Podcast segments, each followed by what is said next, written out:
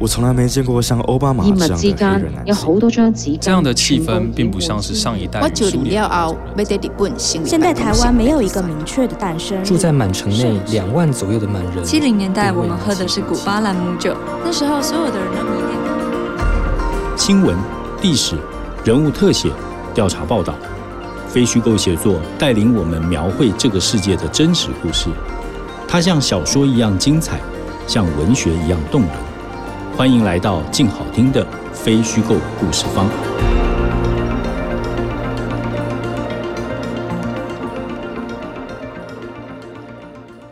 真实故事往往精彩如小说，动人如文学。大家好，欢迎来到非虚构故事方。这是由静好听和静文学共同制作播出的节目。我是主持人李志德。你听过金融风暴或是金融危机吗？年纪稍长的人可能会记得一九九七年的亚洲金融风暴。更晚一点，我相信几乎所有人都记得二零零八年。由美国房贷市场引发的金融危机，但这些它都先发生在国外，然后才影响到台湾。真正台湾本土的金融危机，我想我们大概都没有印象了。其实，台湾在一九八零到九零年代，因为经济快速发展、法规欠缺、特权横行，加上人性的贪婪，曾经发生过几起非常重大的金融危机。一九八五年的台北第十信用合作社的弊案，就是最严重的个案之一。失信金融风暴混合着政治和商业，老板是台湾最著名的财团家族之一，在立法院还有一个叫做十三兄弟会的集团替他们撑腰，他们的势力甚至伸进了政府最高层和军队的政战系统。这样的一股势力，恶搞出什么样的危机？当时的主政者又是怎么下定决心，如何清理这股势力？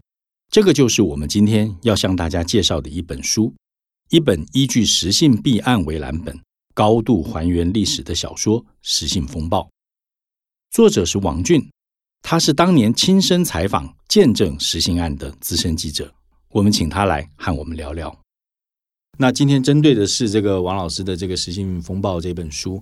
一开始我觉得想先跟这个王老师谈一谈，或者是说交换一下。这个王老师是我们前辈记者嘛，哈，就是说在我们这个采采访新闻的这个过程里面，哈，我们可能每天每天就接触，可能恐怕都不止一件新闻。然后一年有好多新闻，然后三年五年，那十年这当然就更不要讲。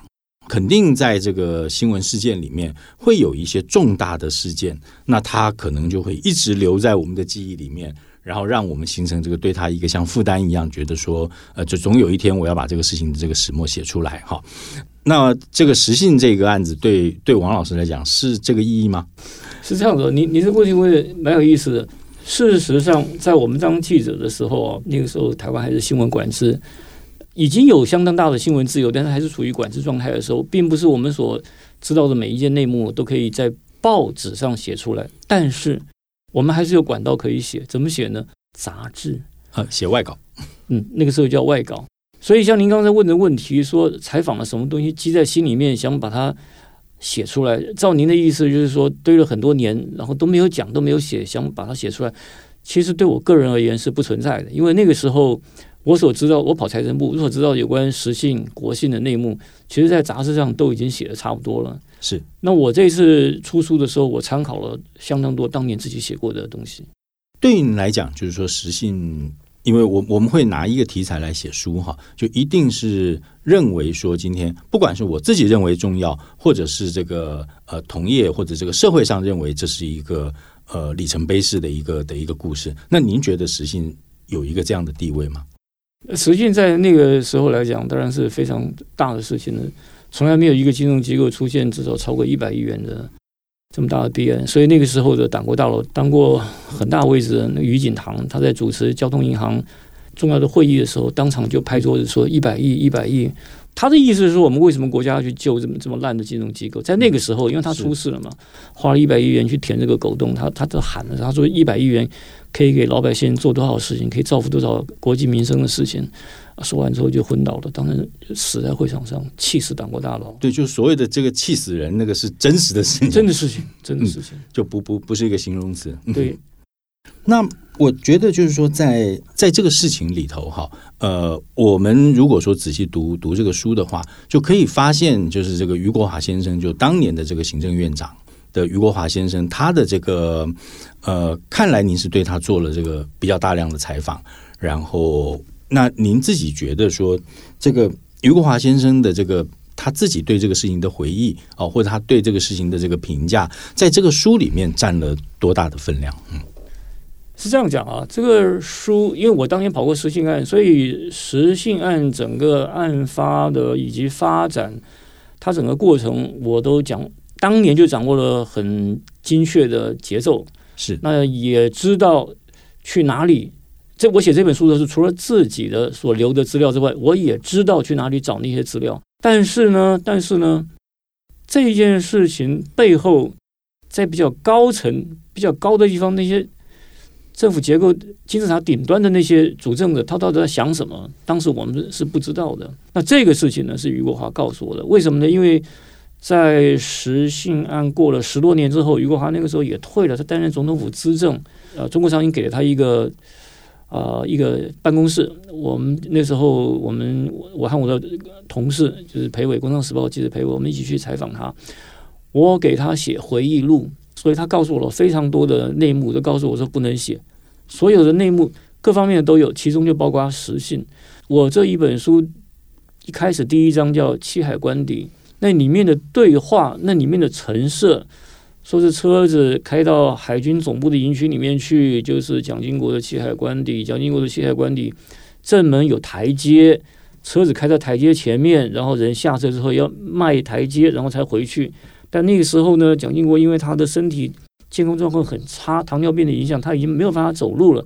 所以说，就在官邸的后面，另外修了一个小小的书房，修了一个小小的啊卧室，地面垫高的那个车子可以直接开到后面。下来之后，蒋经国可以直接慢慢的走，不必跨台阶，慢慢的走回他的卧室。这个场景是余国豪告诉我的。你在你在外面现在看，你你你看不到这样的场景。包括郝柏村这些人，包括李登辉这些人，跟蒋经国跟了很多年的，他们也许讲很多蒋经国的事情，但是并没有对七海关里的内部陈设讲过这么清楚。是，这是余国华讲的。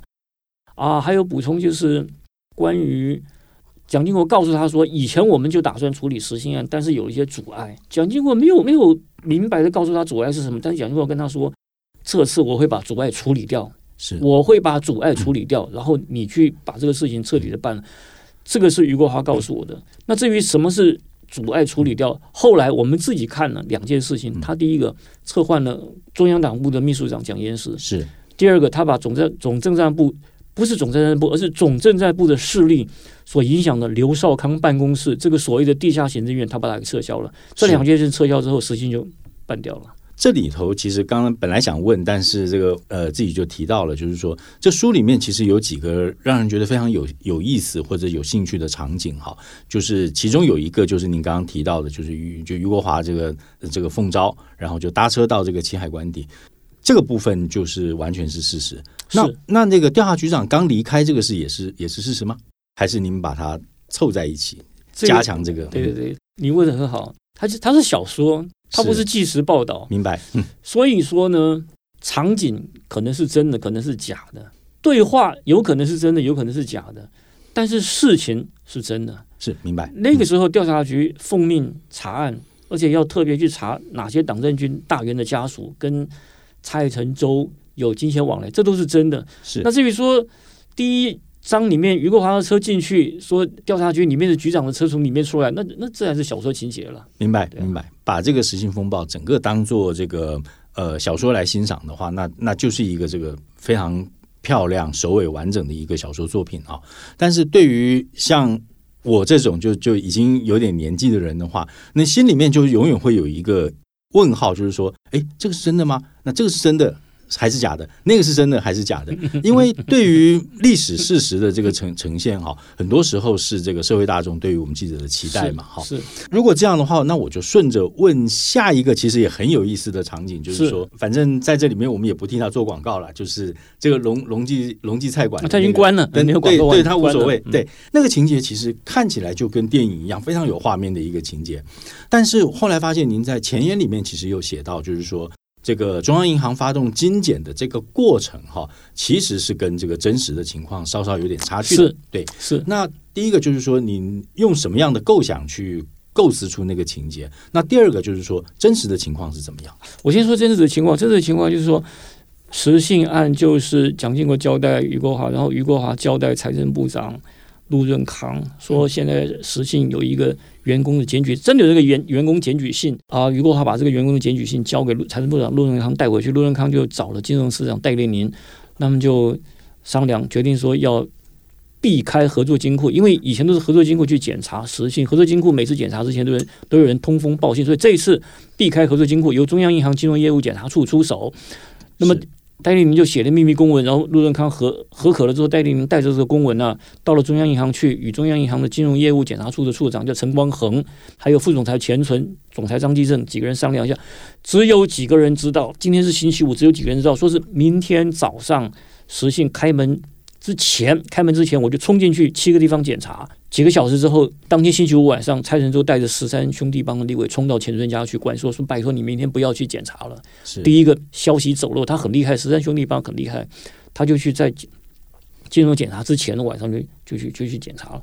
那么小说是说，小说情节有点不一样。小说情节是说，中央银行独立行动，瞒着陆润康跟戴立宁，这这是跟事实不符的。而且我在序言里面就说了。而且呢，小说里面是说，实信结束营业之后，他才去检查，而且检查完了当天晚上，蔡成洲带着十三兄弟帮去钱顺家关说，这个时间点这是跟现实不一样的。好了，接着我先回答你的问题，你说那个场景，我这个书在没有出来之前，曾经给包括金文学在内的一些朋友试读，先看过，每一个人都对对第三章龙记菜馆。评价非常高，就像你说的，他们每个人尤其看到后面是觉得说血脉纷张啊，他们要去查案子去了啊。我针对那天，我跟你说，龙记菜馆是真的，龙记菜馆的场景，楼上楼下真的，龙记菜馆卖的那些菜都是真的。真的。中央银行金融业务检查处的同仁曾经去龙记菜馆聚餐，也是真的。是。中央银行业务检查处的人去检查实信案，也是真的。但是。中央银行业务检查处说是在呃出发检查实信案之前去隆基菜馆聚餐啊，分发什么东西，那个是虚构的，是你知道吧？很多东西都是真实的，但是我把它凑在一起，凑在一起的那个场景是虚构的。听到这里呢，我想让这个听众们就先休息一下，也让这个王俊老师休息一下。我们先来收听一段这个关于实信风暴的朗读。那这个朗读呢，这个版本是非常特别的，是由我们的这个裴伟社长亲自来朗读这里头最精彩的一段。听书时间，这台北实信为蔡家产业。眼前由第二代蔡成洲当家，这人手里头除了实信以外，还有众多事业。自六十八年以来，实信弊端百出，行径离谱，嚣张至极。主管官署财政部，台北市财政局不是没处理，不过处分太轻，仿佛就是给实信挠挠痒、烧烧鸽子窝、抓抓手指头。公文来，公文往，一堆处置办法，却从来不曾认真研办，以至于千言日久，养痈遗患，脓包越肿越大，只差没戳破。要是真戳破，则必然脓血四溢，溃烂一片。余国华细说从头，把实信人头贷款、超额贷款、估价不实、重复抵押、挪用涉款诸般症状。一一向强人报告，就再请教回来，就是说，我们刚才谈到这个余国华先生，哈，嗯，那那我觉得现在我们隔得比较远的距离去看这个当年这个党国的历史，哈，是。我们会觉得说啊，好像这个国民党官员就就就完全是一个样子。嗯，但其实是情况不是这样。至少在我们的书里面可以看到，就是说，对于实性案的里面，其实即使是所谓的这个老国民党官员，嗯，其实余国华先生有余国华先生的看法，徐立德先生有这个徐立德先生的立场。那你自己怎么看待？就是说，因为这个里头，其实我们看到你对徐立德先生的评价是比较严厉的。是对。那你能不能谈一下？就是说，想象一个场景，就是说，今天假使徐立德先生拿着书出现在你面前，说：“王俊，你怎么这样写我？你怎么办？”你刚刚的问题牵涉到三个，一个是徐立德，一个是余国华，另外一个是一般人对以前国民党官员的印象。我一我我先回回答第三个问题，再回答第一个问题，再回答第二个问题。第三个问题，你看第一章哦，余国华他带着公文去见蒋经国，然后蒋经国问他实信案的情况怎么样，余国华就开始念念那个公文哈，对，念个公文。那个所谓的当场念公文这件事是虚构的，但是念的公文的内容是真实的。那是那念的是他念的很清楚嘛？他说的是几年几月几号，台北市财政局报了一个文给财政部的金融司，财政部的金融司你去相关办法一二三，我们要对实行怎么样怎么样送上去之后，财政部部长徐立德就积压不予，他就他就不批这个公文，或者说建议他采取比较严的办法，就是他采取的比较松的办法。我写的非常清楚，你知道为什么这样写吗？每一个字都是根据事后的。行政院实信行政责任调查报告，我每我这本书的每一个字都有根据的。是回答第三个问题，我接着回答第一个问题，就是说你刚刚讲说现在年轻人看说以前的国民党的官员怎么还有这么好的哈？我跟你说，你如果现在去 Google 啊，你去 Google 去中文维基百科网啊，是你去搜索实信案，他搜索出来的结果是这样的，他说实信案啊，意思是烽火连天，然后数万。存款人血本无归，嗯，使得台湾民众对国民党政府信心全失，嗯，大概是这个意思。那个时候的国民党政府就是为了维持每一个存款户的每一每一分每一毛钱的这个存款，才会有实行案。你们如果看了这本书的话，就知道说蔡仁洲要挟政府说：“我快要挤兑了，我撑不住了，所以政府给他十亿；我快要挤兑了，又给他十亿；我快要挤兑，又给他十亿。”一个星期之内把政府掏了十亿元掏走，他凭什么？政府为什么要给他十亿？他就是说你不给我钱，我存款户就领不到钱了。到了他拿了三十亿之后，他还说我领不到钱，所以何库才进去把他接收了。果然也造成挤兑，挤兑的时候怎么办呢？拼命的从国库里面运钞票去发给存款户，是排队排的很多的时候，何库的人说：“你们实信存款人拿存折来，我何库盖章，盖了章之后你去我何库领钱。”事实上，呃，实信的存款人。一毛钱的损失都没有，嗯，可是他，可是他的他的网络就写成数万存款人血本无归。我这书里面写的关于徐立德先生的部分，第一个是根据行政院实信行政责任调查报告里面写的关于他对实信的一些处理的错的为师。明白。有一张专章写他辞去经济部长了，是有一张专章，那个是根据报纸财讯月刊，根据。雷声周刊是根据这些杂志写的。接下来谈一下，就是这个书的这个结构哈，是就是说，大家拿到这个书，然后你当当你翻开目录的时候，你就会发现这个目录的编排其实非常特别。嗯嗯。然后它是一个这个，首先你会看到一个老台北的一个地图，然后再来的话，就是每一张其实都是一个一个地名，然后或者是一个一个建筑。这个建筑有的在，有的已经不在，或者有的改建过，像中央党部，它其实改建过了。那呃。这个构想是怎么怎么开始的？就是你为什么会想到说用一个地图上面，或者是用一些这个主要的这个建筑物来建构你书的章节？嗯，是这个问题也很好。很多人，包括你在内，很多人都会认为说，你这个作者，你写什么东西啊，你都是有原因的，有策划的，哦，有预购的什么？其实跟你跟你讲是没有。为什么呢？因为一开始哦，一开始我就想说，这个这个实心案嘛，一开始事实上就是余国华从行政院。去七海关邸见强人总统，见蒋经国总统，那么所以必然就是第一章第一点是发生在七海关邸嘛。那我说好吧，那第一篇的篇名就叫七海关邸。那七海关邸呢，它的结构是怎么样？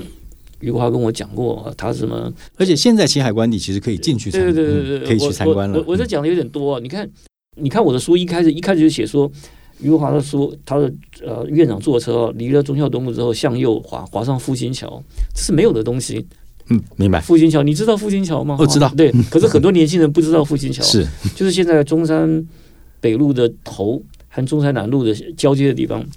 那复兴桥下去之后，我写了什么？他是沿中山北路走，到了民族东路口的时候，东西两边都还是美军的营区，以前美军留下来的。后来蒋纬国要在这边盖一个足球场，什么，我这个背景都写进去了，因为我对台北很有很有感情的。回到你刚才的问题，那呃，我我第一章写完之后啊，第二章写调查局局长的事情，后来想说，哎，他在哪里发展啊？展展报山庄，就就写，以后就就惯惯了这样子了，就是第一章这样写，第二章这样写，之后就哎，我我就这样一直写下去了。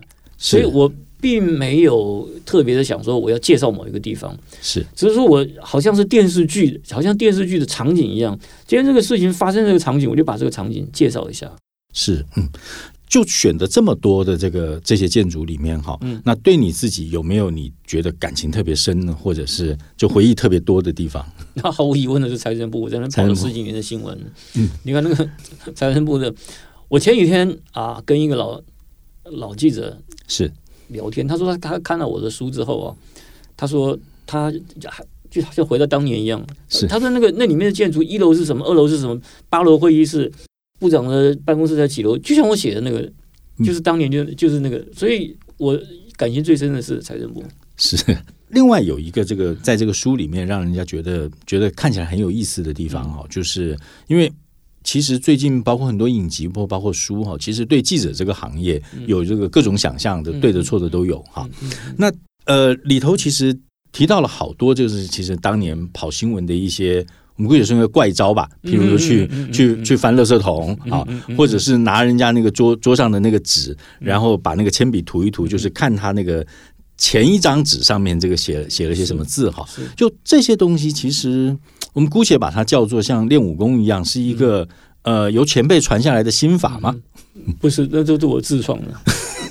那至于我为什么会有这些绝招，自己想的，就是有很强烈的跑新闻的企图心。我们那个时候跑新闻的企图心比现在强得多，因为我们那个时候媒体很少，是台湾的经济，台湾的经济那时候蓬勃发展，那个社会处处都是赚钱的机会，可很多事情都受到限制，媒体很少。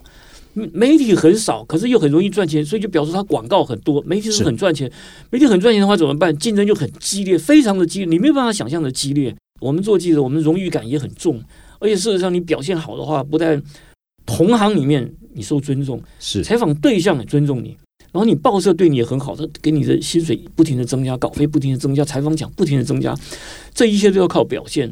表现怎么办？就跑独家新闻。跑独家新闻的话，就有强烈的企图心。强烈的企图心，最后你就会想说：我要怎么样弄到弄到新闻？是。其实我还有一些其他的方法，只是这边只讲了两三个而已。讲到这个采采访的方法，好，那到这个书的这个这个尾巴哦，就是真真的是建议仔细的看，就是说有一些真的。以现在来讲，真的让人家瞠瞠目结舌的方法，譬如说，呃，就潜到这个这个殡仪馆的这个冰柜里面去拍遗体。但是我相信这个事情其实有其有其动机，因为当年太多人怀疑这个蔡成洲潜能通天，然后他根本就没死，然后买了一个买了一个尸体，所以这个其实是当时社会上的一个大疑问。但是这个真的跑到这个冰柜里面去拍人家尸体，这个情节是真的吗？完全是真的。我所有的章节里面，这一章是最真的，是因为当时整个社会都起疑，说他已经搭飞机到中南美洲去了。是那个时候，法务部的部长叫施启阳，是他特别出来，他请了医院，请了监狱，请了啊各方面的人，这边一字排开，每个人讲讲说几月几号几。几时几分发生了什么事情？他讲的非常细，他中间没有空隙的，把那几天整个蔡元洲去世的时候，整个空隙讲的非常清楚啊。是，可是外面还是不信，所以呢，那个时候的独家报道杂志，那个时候传开没有多久，独家报道当然十几二十年之后，因为光碟事件大红。但是其实台湾最早的狗仔事件不是一周刊，而是独家报道。我写的这一章潜入殡仪馆的这个，就是完全参照了、参考了当年。独家报道的新闻，可是因为我把它写成小说的方式，而且添加了很多自己的补充，其实就是根据独家报道。像这个建的第一殡仪馆，在日据时代的时候，台湾的殡仪馆是在中山北路、南京东路那一带。后来政府迁台之后，那个地方叫极乐殡仪馆，那后来又又搬搬到民权东路，拜关帝的那个那个庙叫行天宫。行天宫，行天宫隔壁，关帝的阳气很重嘛，所以殡仪馆阴气重，放那边阴阳调和啊什么，这个是我家的。是那至于里面整个那个。前进去拍尸体照的那个，那是独家报道，当年非常非常轰动的。所以当时，所以就就您来讲，就是说，往前这个拍尸体的这一段，我们再再往前看，就是说是，包括那个蔡成洲就医的部分，嗯然后因为过度提防而不太愿意让蔡成洲去治病，这个部分其实也都是事实。哦，他死了之后，法务部长施启阳啊，嗯找找监狱的、找医院的，找了很多人呢，把那几天的行程呢讲得很清楚，几点几分发生了什么，写得很很清楚，那些资料收集得到，就成为你讲的这一章的明白？明白。只是我我另外加了一个老兵一个角色，虚构的角色，呃，说呃我我服役的时候跟这个老兵呢有什么感情啊什么，真的有这个老兵。当年那个小说里面说，在花莲的清水山有油库，然后供应东部地区的油，呃，这我讲的是四十几年前，不是嗯军、军事机密。然后少尉狱官管那个油库，然后那个油库有华东野战师的警警卫排在那边，后来警卫排的老士官跟油库的老士官、呃卡油卡油闹得很很多，然后陆陆军后勤司令部的侦探官来查，这个都是真的。是至于说，呃，这个记者小芳，呃，在万华的街上碰到这个老兵开了个计程车啊什么，那个老兵又在台北监狱里面、呃、做公车司机，这是假，就是透透过这个老兵来说故事，把这个所有的法务部长施启阳开记者会所讲的那些细节，把它串起来。您既然提到了记者小芳哈，嗯你期待读者发现你就是记者小芳吗？那不必发现，一看一想就知道了，因为 因为小芳是《工商时报》，然后作者背景也写《工商时报》，不是这个人是谁，只是说一个是小方，一个是老方。接下来有一些对于这个书的总结哈。如果说我们把这个视线放放大来看的话，刚才也提到了，就是说在台湾，呃，大概从一九八零年代、九零年代是我们。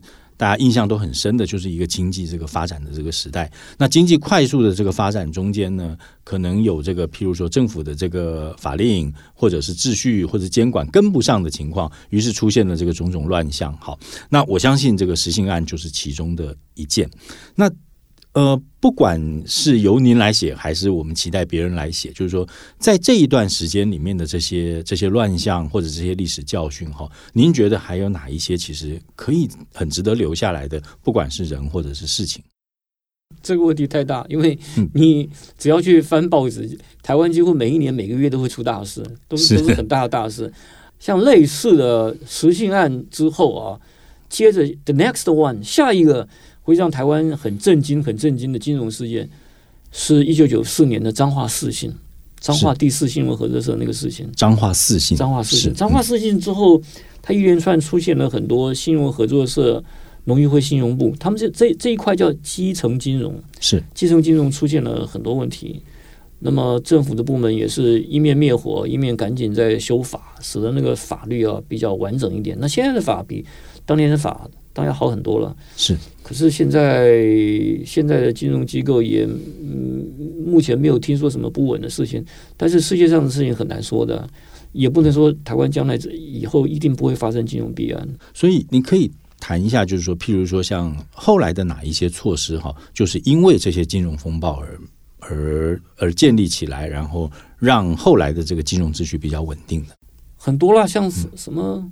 股东持股了，是嗯。还有你什么急诊亲之内不得怎样怎样，这些这些是。东这些东西最新的情况我不知道，但是像我就像刚我刚刚讲，他们设立了很多栅栏，另外成立了在财政部跟中央银行之外，另外成立了金融监督管理委员会、呃金管会。会，哎，嗯。专门管这些事情的，是。总是比以前好。明白。再来，最后好，就是想请您总结一下这本书，就是说您自己当然是这个实行事件的这个直接见证人哈，嗯但当然我我自己对这个事情其实也有印象了哈。那当然，换句话讲，就是我们两位的这个年纪都有一点了哈。嗯嗯嗯那在这个录音室里面，其实有两个人对实心事件嗯在成长过程当中，他如果不通过这个书的话，他可能一点印象都没有。然后去 Google、去维基百科看到的是错的，就是你刚刚说的是错的。对，数数万投资人血本存款人血本无归，我的天呐！在这样的情况之下，就是说，今天你怎么样可以呃，就我们录音室里面的另外两位，嗯然后向他们解释说这是个什么样的事件，在台湾历史里面，实信是个什么样的事件？你要知道啊，卖药的人常常有一句俗语叫“有病治病，无病强身”啊。是同样，这篇小说就是说，你要真的想钻研它里面的有结构性的去了解当年这个事件，它在经济上有什么意义，社会上有什么意义，政治学上有什么意义的话，可以读它。那你如果不花这么多脑筋的，纯粹是看故事、看小说的话，我说的很清楚，读者也会看得很明白。是所以说，它是以软以硬，可以强身、可以治病的书，是老少皆嫌疑，是男女都可吃，都可看看，没问题的。好，时间的关系，今天和王俊先生谈实性风暴，只能先停在这里。书里头还有更多的精彩故事和内幕。感谢大家收听这一集节目，由许月如、钟以涵企划，洪群岭录音，刘宝林技术后制。未来也请大家持续锁定由静好听与静文学共同制作播出的非虚构故事方。我们下次见。想听爱听，就在静好听。